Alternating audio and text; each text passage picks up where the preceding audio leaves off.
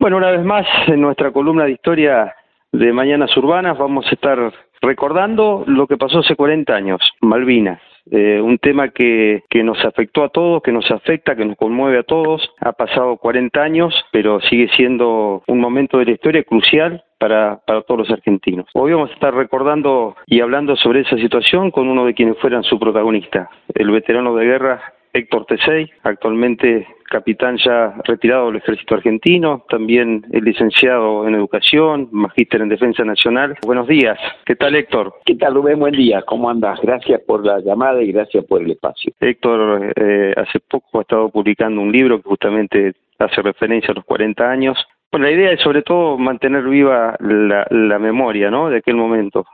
En el año 1982 una, inesperadamente, diría casi en una guerra que más allá de estar de acuerdo o no, si era este, una guerra necesaria o no, creo que todos este, tenemos esa sensación de respeto y de orgullo, por tanto por los veteranos como los héroes, los 649 argentinos que quedaron custodiando eternamente las islas. Ese creo que es el puntapié para, para empezar a charlar. Me gustaría que, que nos cuentes cómo es tu sensación después de tanto tiempo y qué, qué es lo que va quedando después de todo este tiempo. Mira, este, coincido en, varias de las cosas que vos dijiste. En principio, una guerra realmente inesperada, eh, no solamente porque casi todos nos enteramos por la radio el 2 de abril a la mañana o a la madrugada de que se había producido la recuperación de las Malvinas por la Operación Rosario. Realmente, la verdad que yo era militar en aquella época y no tenía la menor idea. Me enteré yendo al colegio militar donde era instructor, escuchando la radio en el auto.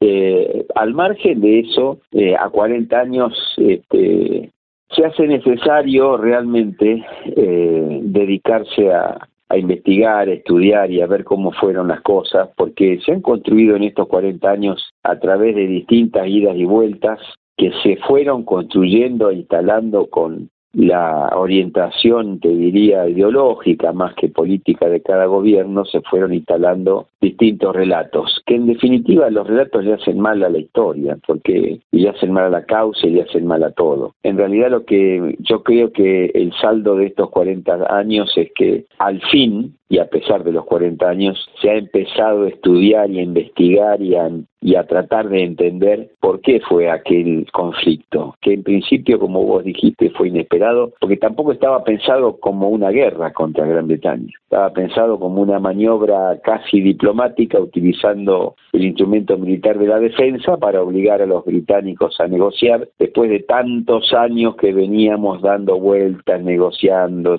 siempre dilatando y siempre dando vueltas. Así que desde mi punto de vista de investigador, te diría, eh, la maniobra pergeniada para obligar a Gran Bretaña a negociar no estuvo mal. Y la utilización del instrumento militar para generar esa situación de fuerza que obligara a Gran Bretaña a negociar no estuvo mal. Todo lo que estuvo mal fue lo que vino después del 3 de abril lamentablemente, porque no estuvo pensado aquello para generar un enfrentamiento bélico contra Gran Bretaña. Y salió como salió porque justamente no estuvo pensado, es decir, no hubo planeamiento, no hubo previsiones, no hubo preparación, entonces hubo que improvisar en el peor sentido de la palabra, con una apreciación equivocada por parte de la autoridad política que ejercían los comandantes en jefe, pensando que esto se podía solucionar a través de una negociación diplomática, aún después de haber generado una situación muy complicada frente a Gran Bretaña y Gran Bretaña siempre pensando que esto era una crisis política que debía solucionarse o que podía solucionarse con una guerra. Es decir, alguien pensaba que había que negociar y otro pensaba que había que pelear. Y lógicamente había que pelear. Sin contar que además eh, Argentina no se enfrentó solamente a Gran Bretaña, se enfrentó a Gran Bretaña más la ayuda de Estados Unidos, el respaldo de la OTAN, es decir, y, Argentina que recibió como refuerzo, como ayuda material concreta solamente los aviones de Perú, los aviones de combate que envió la Fuerza Aérea Peruana y alguna simpatía de algún otro gobierno como el de Libia que envió un avión con armamento, eh, Israel que burló algunas sanciones y siguió negociando un poco de armas, más el apoyo diplomático de algunos países americanos eh, como Panamá, como Nicaragua, como Cuba. Así que realmente aquel conflicto que no fue pensado ni preparado ni previsto lamentablemente, y aunque algunos me tildan de derrotista, no tenía otro, otro fin que perder, es decir, no íbamos a poder ganarle una guerra a la OTAN. Y digo la OTAN porque efectivamente hoy hay una base de la OTAN en Atlántico Sur. Yo que no entiendo nada nada de, este, de, guerra y, me siento en muy inferior de condición no poder hablar con vos esto, pero la sensación que uno tiene eh, de, mirar un poco de afuera era que en el caso de haberse ganado la batalla de Malvinas, la guerra hubiera continuado y hubiera tenido otro fin, digamos, nunca este, la, la OTAN o Inglaterra hubiera dejado y ya no había más recursos, digamos, suponiendo que se hubiera gastado ganado la batalla de Malvinas, hubiera seguido, hubiera tenido por ahí otro otro condimento la batalla armada y hubiera hasta podido venir al continente, en definitiva. Eh, está bien, todo es con el diario del lunes uno sabe todo, ¿no? Es como los partidos de fútbol, ¿por qué no hicieron el cambio a los 15 minutos en vez de a los 40? Pero el punto es este, este Rubén, vos te estabas enfrentando, Argentina estaba enfrentando a la primera potencia mundial, a una alianza que era la primera potencia mundial, solamente del otro lado estaba la Unión Soviética, no hay que olvidarse que era el contexto de la Guerra Fría, donde era la Unión Soviética contra Estados Unidos, cada uno con sus aliados. Entonces, Estados Unidos no iba a permitir de ninguna manera que Argentina derrote militarmente a su principal aliado en la Guerra Fría y su principal aliado en el teatro de operaciones clásico que era el Atlántico Norte. Entonces, por más que haya gente que dice, no, si en tres días ganábamos, un día se quedaban sin esto, un día se quedaban sin lo otro, Estados Unidos no hubiera permitido nunca que Argentina derrote militarmente a Gran Bretaña. Esto te llevo a, recuerdos personales. Vos eres instructor, de golpe te encontraste en la guerra, de golpe te encontraste en Malvinas con, no sé si con tus mismos,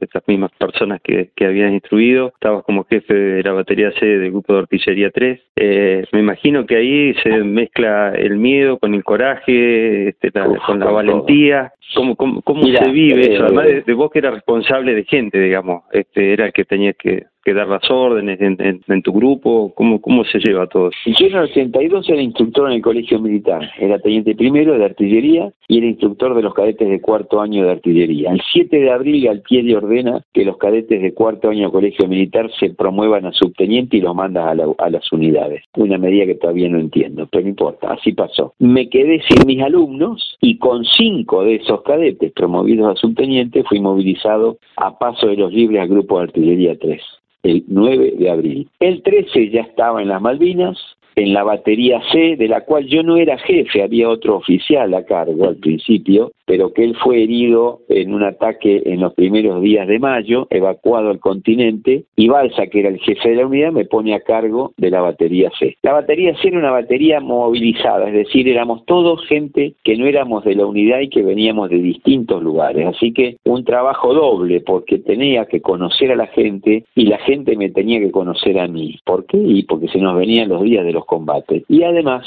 el tercer oficial era el teniente Ramos, que fue designado como observador al Monte Longdon, y Ramos muere en los combates de Monte Longdon, el 11 de junio. Así que se fue el jefe, se fue Ramos, me quedé solo, le pedí a Balsa por lo menos un oficial para que me ayude, y Balsa me mandó a tres de mis cadetes de cuarto año, es decir, que yo tuve la suerte de ir al combate con gente, por lo menos los inmediatos míos que conocían. La batería C tenía alrededor de 80 hombres y tenía otra particularidad. Las, las baterías tienen seis cañones o obuses, en realidad eran nuestras armas. La mía tenía ocho. ¿Por qué tenía ocho? Porque una batería del grupo de artillería transportado cuatro había sido enviada a Darwin para apoyar al Regimiento 12. Sus seis obuses no pudieron pasar y pasaron cuatro y quedaron dos, sobraban dos. Como la batería C estaba orientada hacia el oeste, es decir, fue el primer elemento de artillería que entró en combate en la defensa de Puerto Argentino, esas dos piezas que sobraban, Balsa me las mandó a mi batería. Es decir, que además de tener gente que no conocía, tenía gente de otra unidad, de otro grupo de artillería. Pero toda la gente, eh, Rubén, perfectamente instruida, todos soldados viejos, clase 62, que sabían manejar el obús sin ningún problema, y el que no sabía rápidamente se ponía en sintonía porque miraba y aprendía y todos nos ayudaban. Así que felizmente, afortunadamente, logramos conformar un equipo que funcionó muy bien. Y la batería fue la primera que entró en combate en la defensa de Puerto Argentino nosotros empezamos a cumplir misiones de fuego de artillería el 2 de junio. El ataque final sobre Puerto Argentino empezó entre el 9 y el 10, es decir, una semana antes de los combates ya estábamos cumpliendo misiones de fuego. Eso sirvió para que cuando llegaron los combates tuviéramos cancheros, por llamarlo de alguna manera. ¿Cuál era el alcance de las baterías que tienen ustedes? Mirá, nosotros, los obuses nuestros tenían un alcance de 10.800 metros y nosotros estábamos ubicados a 15 kilómetros de Puerto Argentino. El grupo de artillería 3 y el 4 estaban más atrás y nosotros por estar más adelante en dirección a dos hermanos podíamos cubrir misiones de fuego de los comandos y de las primeras unidades británicas que se establecieron en Monte Un tema muy complicado fue que los cañones británicos tenían 7 kilómetros más de alcance que los nuestros. Eso se grafica te estás mirando sobre un ring a un boxeador con brazos largos peleando contra un boxeador con brazos cortos. El de brazos cortos para pegar tiene que hacer cinta, moverse, agacharse, hacer un montón de cosas porque normalmente el brazo largo le pega al otro, lo cual nos exigía un desgaste enorme porque había que combatir desde el lugar o había que adelantarse. Y adelantarse era muy peligroso, sobre todo porque no teníamos vehículos, las condiciones del terreno eran muy malas, eh, moverse en Malvinas con un obús enganchado y munición y los seis soldados arriba del Unimog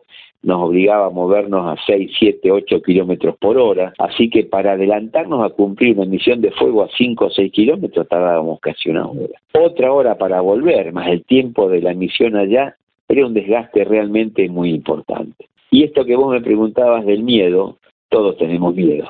En la guerra todos tenemos miedo. La primera vez que a nosotros nos tiró la artillería británica, que era algo que nunca habíamos podido practicar en La Paz, porque en La Paz no, no te tiran para entrenarte, porque te pueden matar, eh, fue una cosa inesperada para todos. Eh, yo me metí me zambullí en mi pozo igual que todo el mundo y siempre cuento lo mismo, al fondo del pozo tratando de ir más abajo porque cuando la artillería cae tiembla todo y parece que se te va a acabar el mundo, trataba de cubrirme con el casco y rezaba, rezaba y rezaba y rezaba pidiéndole a la Virgen que nos proteja a todos. Y apenas terminó el fuego salí toqué el silbato, que era ya una convención que habíamos establecido, y grité batería misión de fuego, que es una voz de mando clásica muy practicada que hace que toda la gente reaccione inmediata y automáticamente y se vaya al cañón a atenderlo y a prepararse. Así que grité misión de fuego, repetí los datos de tiro y ordené fuego. ¿A dónde tiré? No sé, pero yo, yo supe que había que tirar para vencer la parálisis que te genera el miedo y lo desconocido. Y la verdad es que fue una inspiración no porque yo sea un genio, sino porque me salió como me salió. Nadie sabe cómo va a reaccionar ante una situación extrema hasta que la vive. Felizmente yo reaccioné bien, la gente reaccionó bien y así pasó todos los días mientras combatíamos contra los contra los británicos. La artillería no solamente cumple misiones de fuego en apoyo de la propia tropa que está delante, sino que la artillería combate contra la otra artillería, es decir, lo que se llaman los duelos de artillería. Y recibimos duelos de artillería entre el 8, el 9 y el 10 de junio. Y nunca, Rubén, tuvimos un muerto. Tuvimos muchos heridos, 17 heridos, todos se recuperaron y volvieron. Y si vos preguntás hoy a cualquier soldado por qué no hubo muertos en la posición, ellos te van a decir muchas cosas, pero lo que no se van a olvidar de decirte nunca es que la Virgen nos protegió. ¿Por qué? Porque en mayo fue un cura a dar misa, todos confesamos, todos comulgamos y los soldados pidieron al cura que entierre un rosario bendecido en el centro de la posición. La posición de artillería es un lugar de más o menos 200 metros por 70 metros donde hay ocho cañones se enterró el rosario y todos los soldados convencidísimos de que no tuvimos ningún muerto porque la Virgen estuvo con nosotros. Llamale destino, suerte, la Virgen, el pozo o no sé qué, pero que no tuvimos muertos, no tuvimos muertos.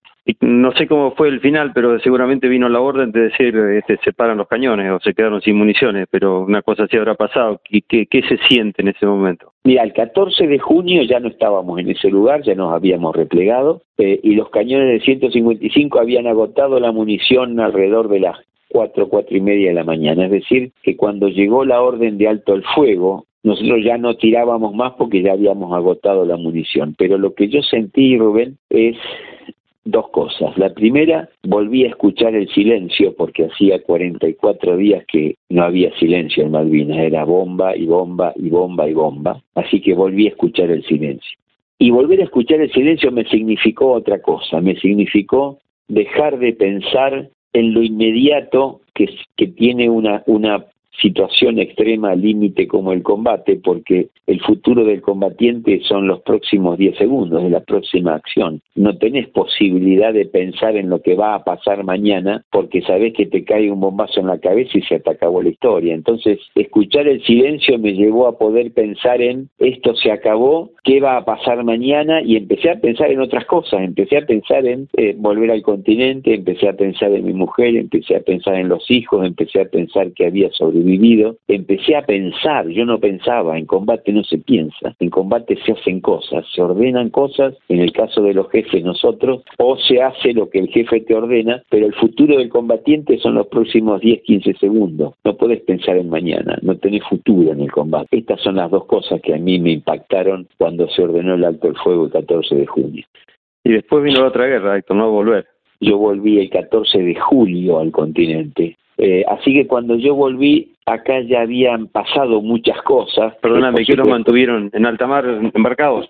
Estuvimos 15 días o 14 días en un campo de prisioneros en San Carlos, que era un frigorífico abandonado, eh, y después estuvimos 15 días en un, en un ferry en alta mar cerca de la flota, eh, y el 14 de, de julio nos desembarcaron en Puerto Madryn, cuando ya este, existía la, certeza por parte de ellos que la Fuerza Aérea no iba a seguir atacando, nos devolvieron al continente. Y llegamos acá en una situación distinta a los primeros, porque cuando yo llegué, bajé del avión, en Puerto, eh, bajé del barco, fui a la base SAR, nos eh, dieron ropa nueva, nos hicieron una revisación médica, subimos un avión, fuimos a Palomar, de Palomar a Campo de Mayo, en Campo de Mayo estaba mi familia, yo bajé del ómnibus, abracé a mi esposa, a los hijos, me subí al auto y me fui a mi casa, es decir, por suerte a mí no me tocó estar en un centro de recuperación como los primeros que estuvieron otra vez presos de, la, de, de las autoridades argentinas. Yo me fui a mi casa, pero esto que vos decís, ¿no? Después la otra guerra, el, el, el, el, el ninguneo, el, el taparnos, el ignorarnos, el no darnos participación, perdimos la guerra, éramos los culpables, eh, nos, nos trataban a nosotros como que perdimos la guerra por no pelear, es decir, una situación realmente injusta, una, una, una cosa incomprensible, pero yo creo que se hizo porque las autoridades militares eran los primeros que tenían, como se dice habitualmente, la cola entre las patas por las cagadas que se habían mandado. Entonces había que taparnos, que no digamos, que no hablemos, que no hagamos nada. Héctor, yo te, agradezco tu tiempo, la verdad que es una charla muy, muy interesante. Y déjame mandarte un fuerte abrazo y, un gracias por lo que hiciste vos y por lo que hicieron todos los veteranos y, el homenaje a los héroes que quedaron allá, ¿no?